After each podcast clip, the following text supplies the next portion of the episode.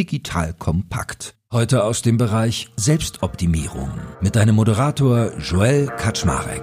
Los geht's.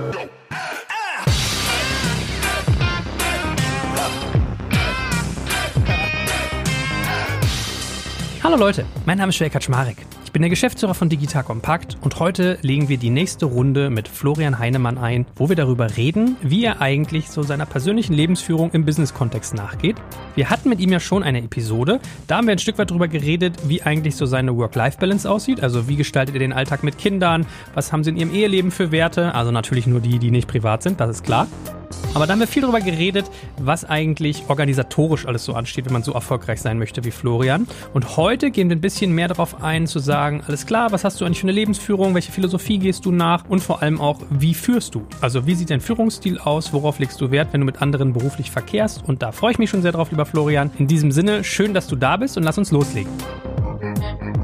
Ich habe ja auch mal ganz lustigerweise, als ich so mir diese eher ein bisschen persönlichkeitsorientierteren Podcast-Folgen überlegt habe, was ich so fragen will. Ich weiß gar nicht, ob ich mir die selber ausgedacht habe oder ob ich sie irgendwo aufgeschnappt habe. So diese Frage, die klingt erst so ein bisschen cheesy, aber wenn man darüber nachdenkt, hat sie irgendwie was. Wenn du jetzt dich anguckst und würdest sagen, dein Leben wäre ein Buch, was wäre der Titel? Also was wäre quasi der Titel deiner Biografie? Was wäre das bei dir? Das ist eine gute Frage. Also was ja einmal, weißt ja, eins meiner großen Mottos ist ja immer, das Neue richtig ist, das weniger falsch. Kann ich auch gar nicht von dir, okay?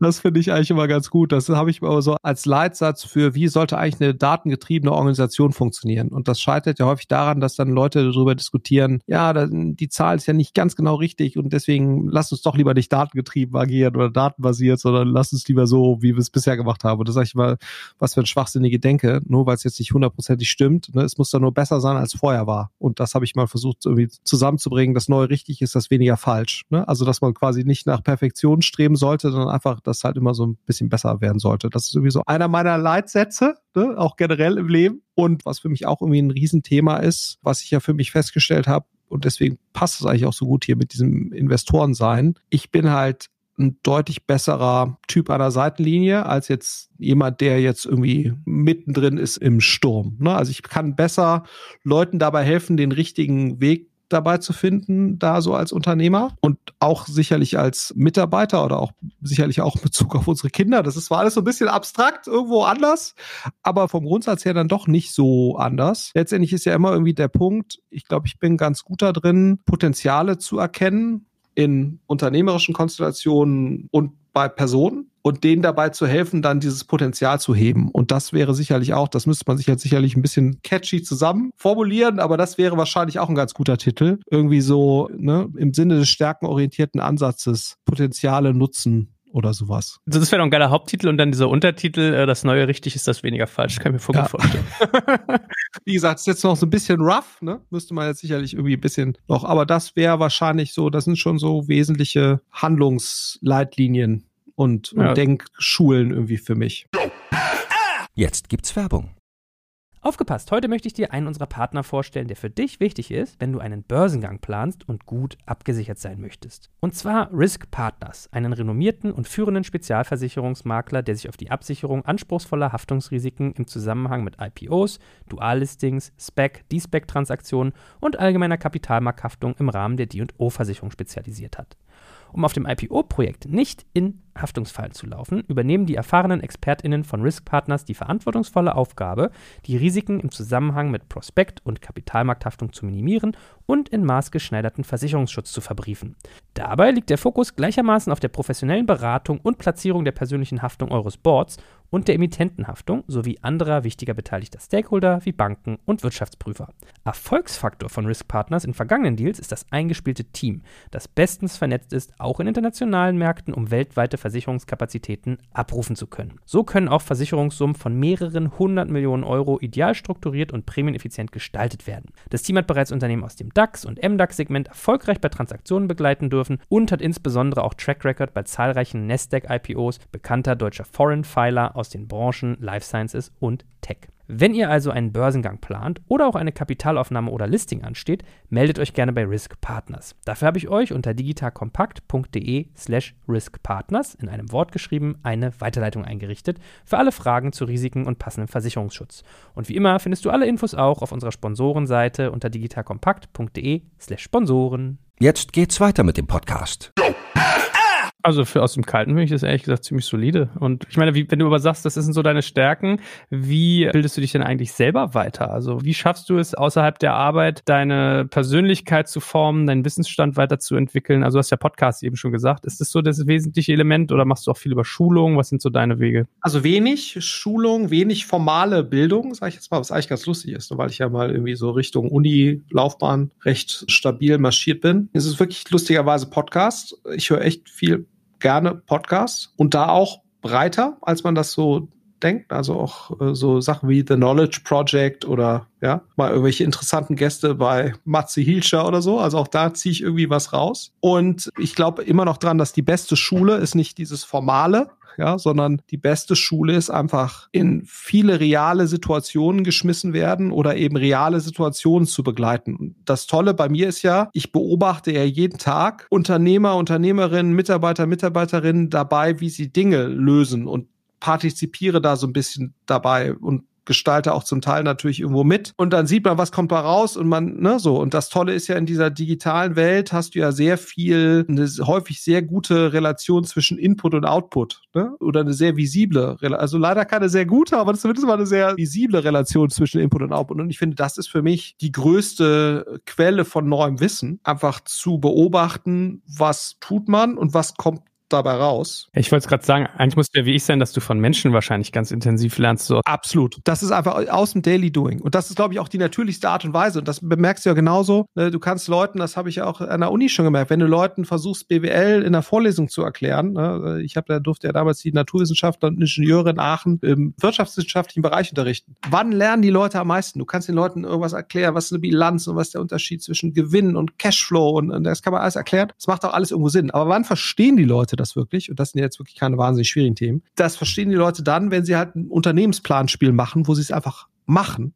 Ja, so, und dann müssen sie so eine Fahrradfabrik, mussten wir damals überführen, und dann hat jeder eigentlich die wesentlichsten BWL-Prinzipien nach einer Woche Planspiel. Erschreckenderweise hatten das dann eigentlich die meisten verstanden. Ja, so. Und ich bin halt ein großer Verfechter davon, dass dieses Learning on the Job, ne, wie du es ja auch in anderen Ländern sehr stark siehst, ne, das ist ja auch so, wenn du jetzt irgendwelche Anwälte, die studieren die Leute in Oxford irgendwie Philosophy und irgendwas, so, und dann gehen die zu irgendeiner englischen Rechtsanwaltskanzlei und innerhalb von einem Jahr können die dann da mitarbeiten. Und ich bin halt sehr stark der Verfechter von Learning on the Job und aus konkreten Situationen äh, lernen. Das gleiche, was ja auch einer, einer Fallstudien-Lehrmethodik letztendlich zugrunde liegt, das gleiche Prinzip. Ne? So und deswegen ist das, glaube ich, the best source of knowledge für mich jetzt zumindest fairerweise aber natürlich auch, weil ich zu wahnsinnig vielen Menschen und Situationen parallel zumindest mal einen gewissen Einblick habe. Deswegen ist das natürlich auch etwas unfair, ne? weil ich natürlich auch das Glück habe, da sicherlich deutlich mehr Anreize und Einblicke zu haben, als man das normalerweise hat. Das geht natürlich einfach damit einher, wenn du natürlich bei vielen Dingen investiert bist, auch mit vielen schlauen Leuten sprechen kannst regelmäßig. Das ist natürlich super. Ne? Und das merkst du auch bei Leuten, die jetzt hier arbeiten. Das kriegen, glaube ich, die Leute teilweise gar nicht so mit. Aber dadurch, dass man mit verschiedenen Projekten involviert ist, verschiedene Startups in einer gewissen Tiefe sieht, hat man natürlich eine relativ hohe Lernkurve oder steile Lernkurve im Vergleich zu Leuten, die jetzt in einer Firma an einem Thema arbeiten, da sicherlich nochmal eine andere Tiefe haben. Aber ich glaube, wenn du jetzt schnell eine steile Lernkurve haben willst, ist sozusagen dieses etwas breitere und dafür nicht ganz so tiefe, ist, glaube ich, schon wahnsinnig effizient, um jetzt Wissen aufzubauen und auch das so eine, so eine Mustererkennungsthematik irgendwie für sich zu entwickeln. Aber was mich ja nochmal interessieren würde, ist, wie führst du denn eigentlich? Also wie, wie ist so dein Umgang mit anderen? Und was ich ja bei dir auch mal eine ganz spannende Frage finde, du wirkst so immer mit Blutpuls irgendwie 75 oder so unterwegs. Was sind denn so Sachen, die dich auch richtig derailen? Also wo gehst du an die Decke? Was macht bei dir Frust, Wut und so? Von daher so als Kombifrage.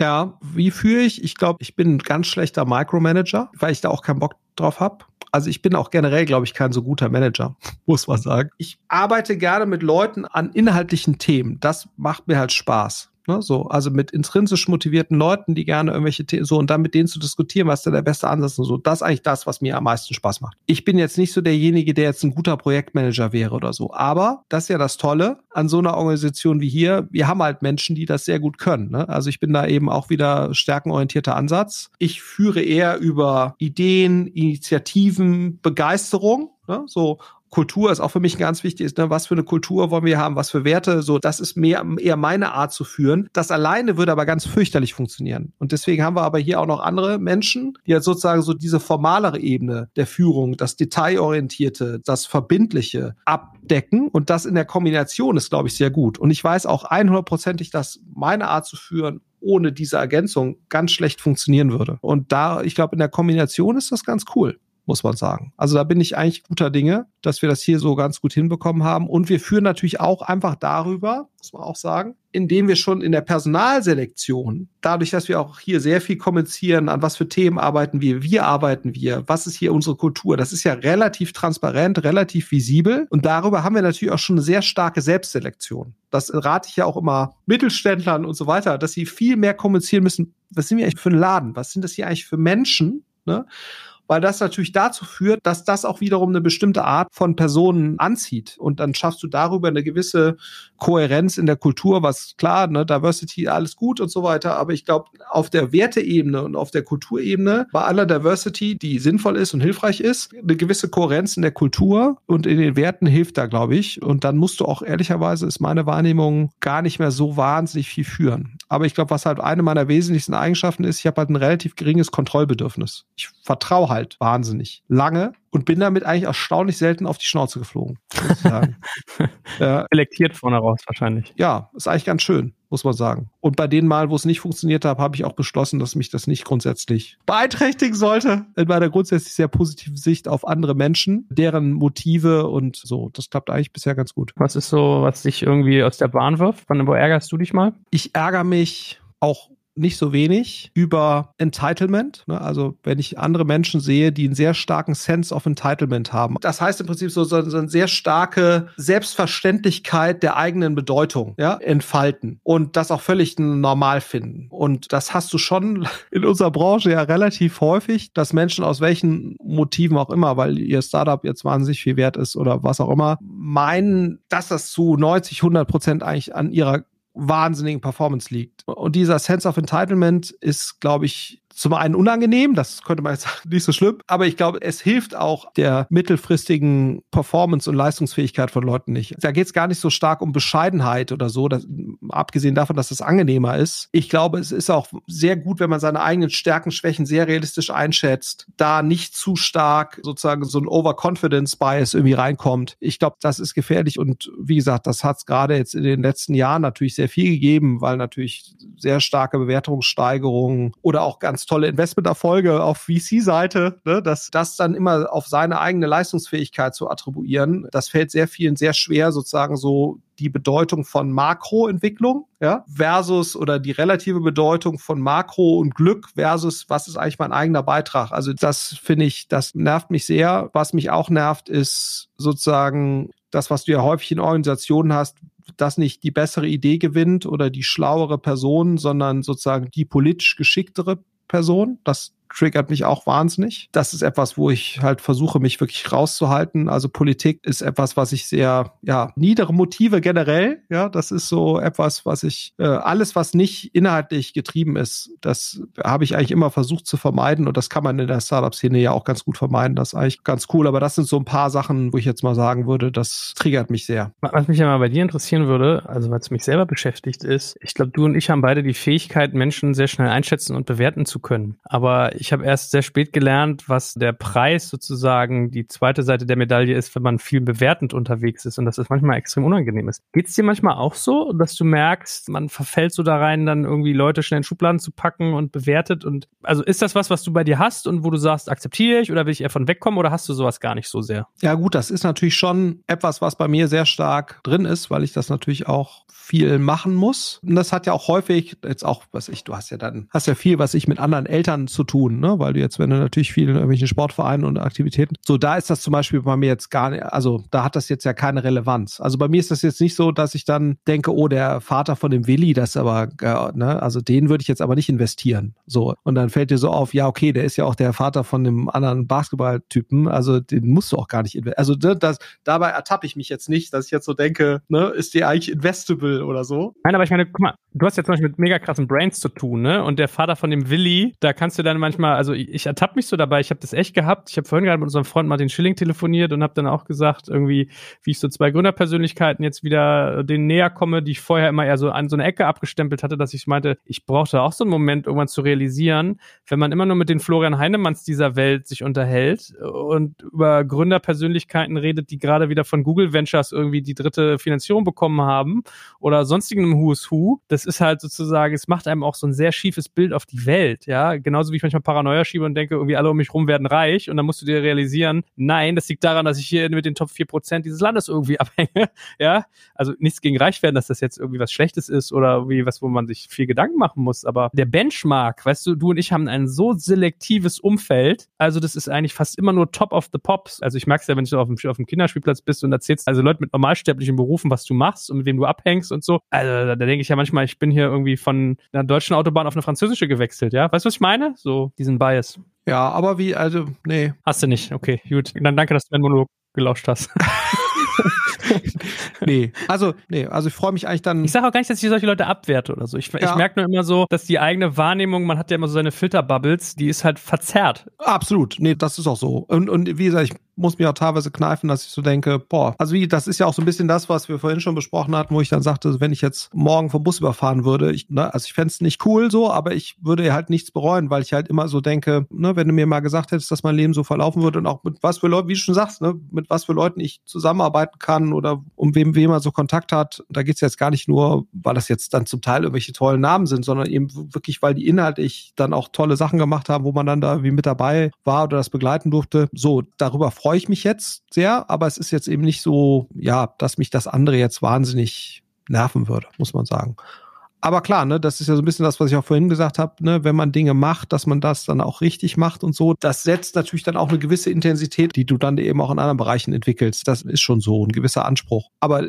da muss ich auch sagen, da kann man dann auch eben eine sehr bewusste Entscheidung treffen in, in gewissen Bereichen, dass man sich dann eben auch ein bisschen entspannt. Zum Beispiel jetzt beim Sport der Kinder. Ne, ich möchte gerne, dass unsere Kinder irgendwas ernsthaft tun. Aber wie gesagt, es ist jetzt nicht mein Ziel, dass eines unserer Kinder jetzt der nächste Olympiasieger wird. Ne, und dass ich das jetzt mit aller Vehemenz und Verkrampftheit Zeit verfolgen würde, sondern ich möchte einfach, dass ja, die eben ihrem Potenzial entsprechend Dinge mit einer gewissen Ernsthaftigkeit machen und dann ist wird's eben so gut, wie es halt wird. Ja, so das ist dann vielleicht auch so ein Thema, dass ich dann eben nicht da den letzten Performance-Anspruch dann noch irgendwie habe. Das ist, glaube ich, so eine Lebenshaltung, um die es da eher geht, ne? Ja, absolut. Also ich finde immer komisch, was ich ganz oft beobachte, und da wäre immer interessant, wie du da rausgekommen bist, dass Menschen sich in so einer Art, ich tausche Lebenszeit gegen Geldmodell bewegen und dann Dinge tun, die sie voll Kacke finden. Und das ist immer so lustig. Heute wurde ich auch gerade von Martin Schilling gefragt, er meinte, Joel, du hast noch nie in einem straffen Gefüge, ne? Wo jemand dir vorgeschrieben hat, wie es zu saufen hat, wo du sich sozusagen unterordnen anpassen musst. Ich sag so, ja, wenig. Aber selbst wenn ich da bin, I don't give a fuck. Wenn ich halt was dumm finde, finde, dann sage ich das halt auch. Und das staune ich immer, dass so viele Menschen sich in so Korsette bewegen, wie so Söldnertum, ja, also die immer nur so auf die Rente hinfiebern und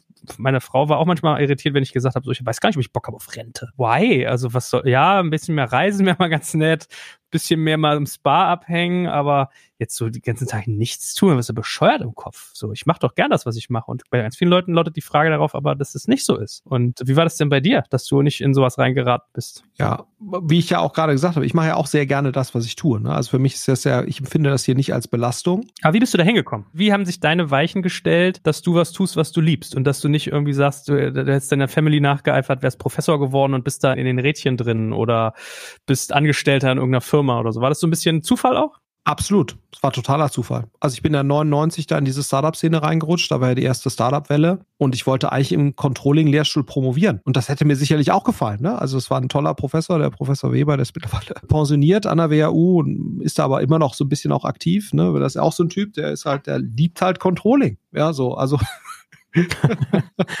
ja, und das ist auch okay. Also ich glaube, ich hätte das auch gut gefunden. Ich kann für mich für relativ viele Dinge irgendwie begeistern, weil ich das dann halt mit einer gewissen Ernsthaftigkeit tue. Und ich glaube, solange das meinen Stärken entsprochen hätte, und ich glaube, an der Uni hätte das auch durchaus meinen Stärken entsprochen. Ich glaube, ich hätte mich da auch sehr wohl gefühlt. Und dass ich jetzt in dieses Unternehmertum reingerutscht bin, dann so gemerkt habe, oh, ist ja ganz geil. Hier kann ich auch meine Stärken wie ausleben. Das war halt damals dieses digitale Marketing. Und die nehme ich hier ernst, obwohl ich 23 bin. Ja, so, und ich bin hier Geschäftsführer. Wie geil ist das denn? Ja, so. Also, aber das war eher eben so ein, der Appetit kommt beim Essen Experience, als jetzt, dass ich immer schon jetzt mit 14 schon gesagt habe, wie kann ich denn jetzt irgendwie das Unternehmen gründen? Das war überhaupt gar nicht auf meinem Schirm. Ja, so. Äh, und insofern war es Zufall und dann eben eine Erkenntnis, dass mir das sehr viel Spaß macht in diesem unternehmerischen Umfeld. Und dann der nächste Schritt war ja dann, hm, ich bin eigentlich besser dabei, anderen Leuten zu helfen dabei, als jetzt da selbst. Also ich war ja auch kein schlechter Unternehmer, aber ich glaube, ich bin halt relativ gesehen besser da drin, anderen Unternehmern und Unternehmerinnen wieder beizuhelfen. So, also ihren Weg da zu finden. Und das war halt so ein schrittweiser Prozess, in dem ich es einfach ausprobiert habe. Und dann, was ich glaube ich immer ganz gut konnte, ist eine realistische Einschätzung und auch vor allen Dingen eine relativ unbeeinflusste. Das ist, glaube ich, für mich nochmal so ein, so ein Thema. Ich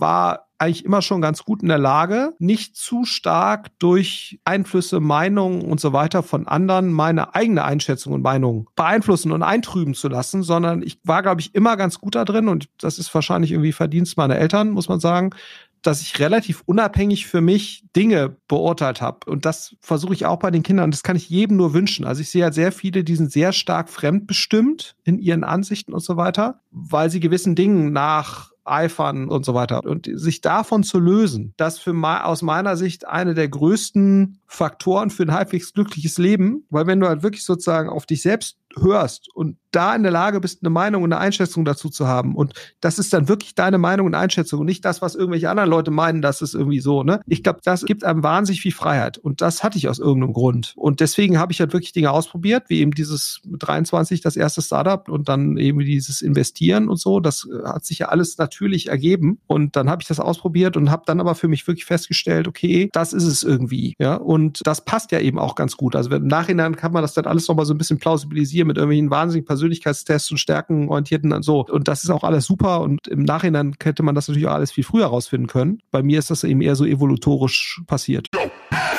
Jetzt kommt ein kleiner Werbespot.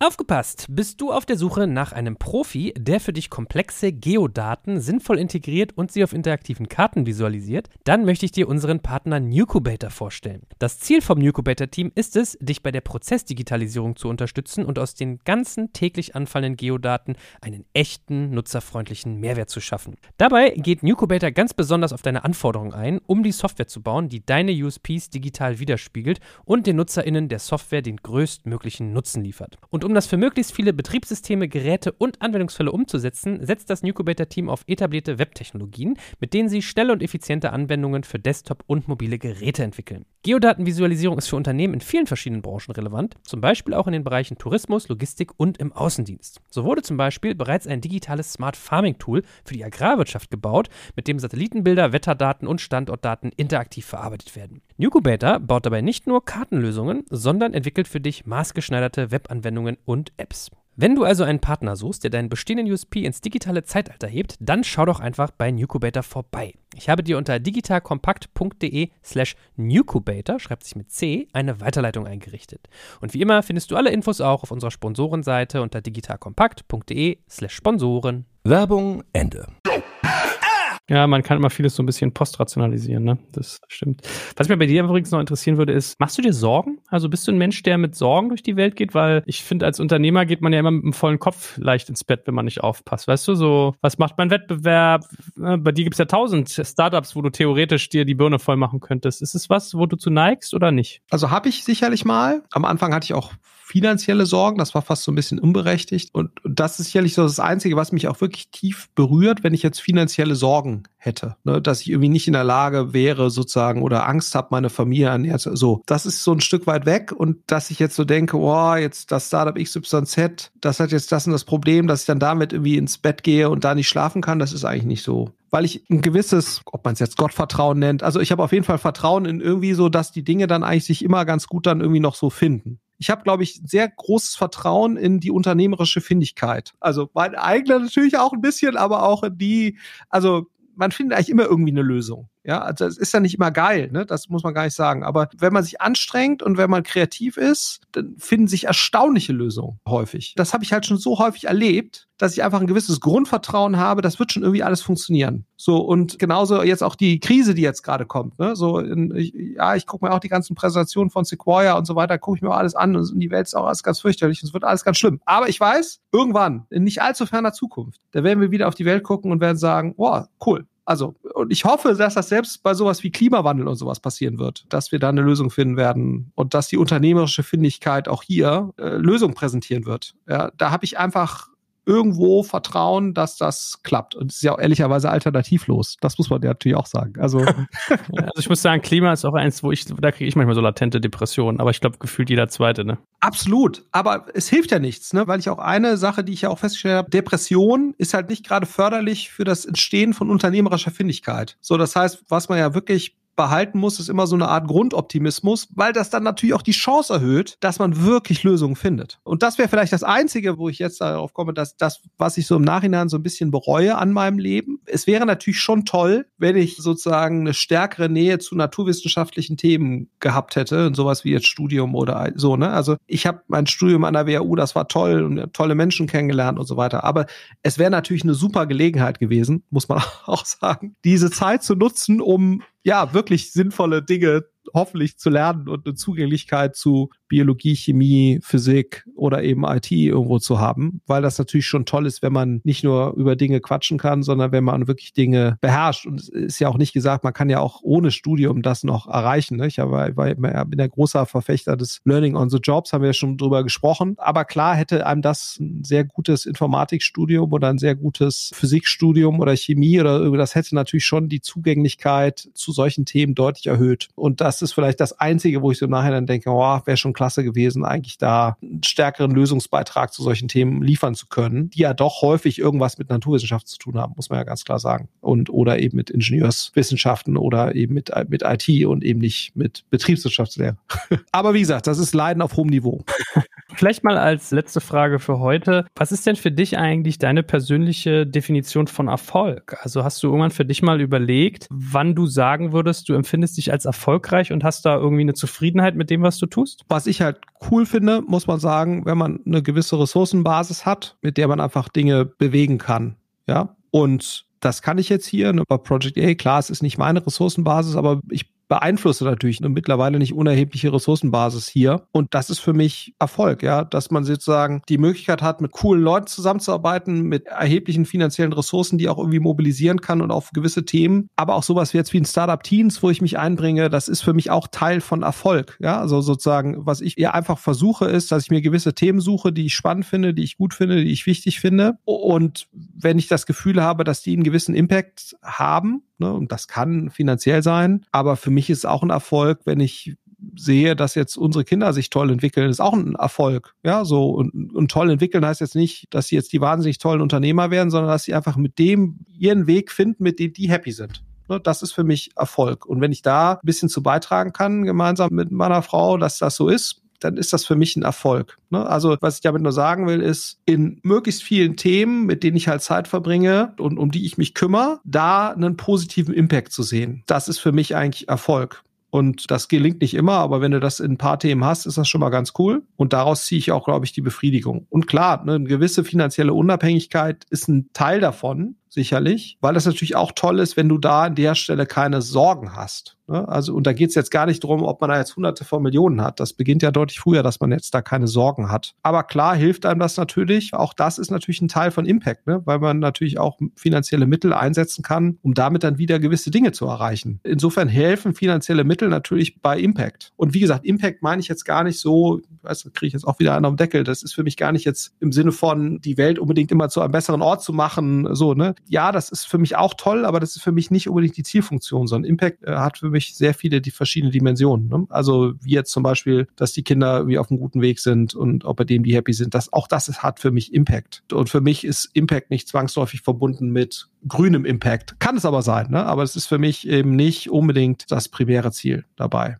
Ja, also ich finde auch so, Unternehmen, die super laufen und einfach Leute fair bezahlen, tolles Produkt haben, was bei Kunden ein echtes Problem löst, auch das ist für mich ein tolles Unternehmen. Ne? Also und das wird auch weiterhin so sein. Äh, und wenn das Unternehmen dann auch eine Lösung für einen Klimawandel noch dazu findet oder dazu irgendwie ist das umso besser. Aber deswegen ist für mich jetzt das Unternehmen per se, was sich an die Gesetze hält, gute Kundennutzen erzeugt, Steuern bezahlt, ne? auch das ist für mich ein tolles Unternehmen. Ja, so und, und weil ich teilweise finde jetzt, dass diese Diskussion, die wir gerade haben, alles muss sozusagen grünen oder ESG-basierten Impact haben. Ja, das ist toll, wenn das auch dazu kommt, aber das, deswegen sind jetzt Unternehmen, die das nicht erreichen, nicht unbedingt schlecht. Ne, so oder Initiativen, die das nicht erreichen. Auch ein guter Sportverein hat wahnsinnig viel Impact aus meiner Sicht auf das Leben von Kindern. Und auch das ist was Tolles. Ne? So. Und an solchen Sachen mitzuwirken, das ist so für mich Erfolg. Lieber Florian, es war mir wie immer ein großes Vergnügen und danke, dass du uns mal daran teilhast haben lassen, was hinter dem Vorhang so passiert. Ja. Vielleicht demnächst mal mehr. Sehr gerne, hat Spaß gemacht.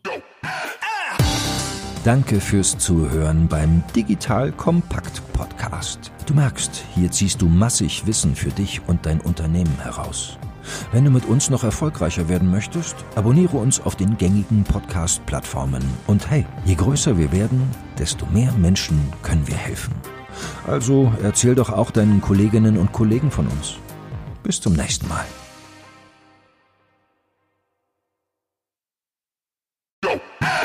Jetzt kommt ein kleiner Werbespot.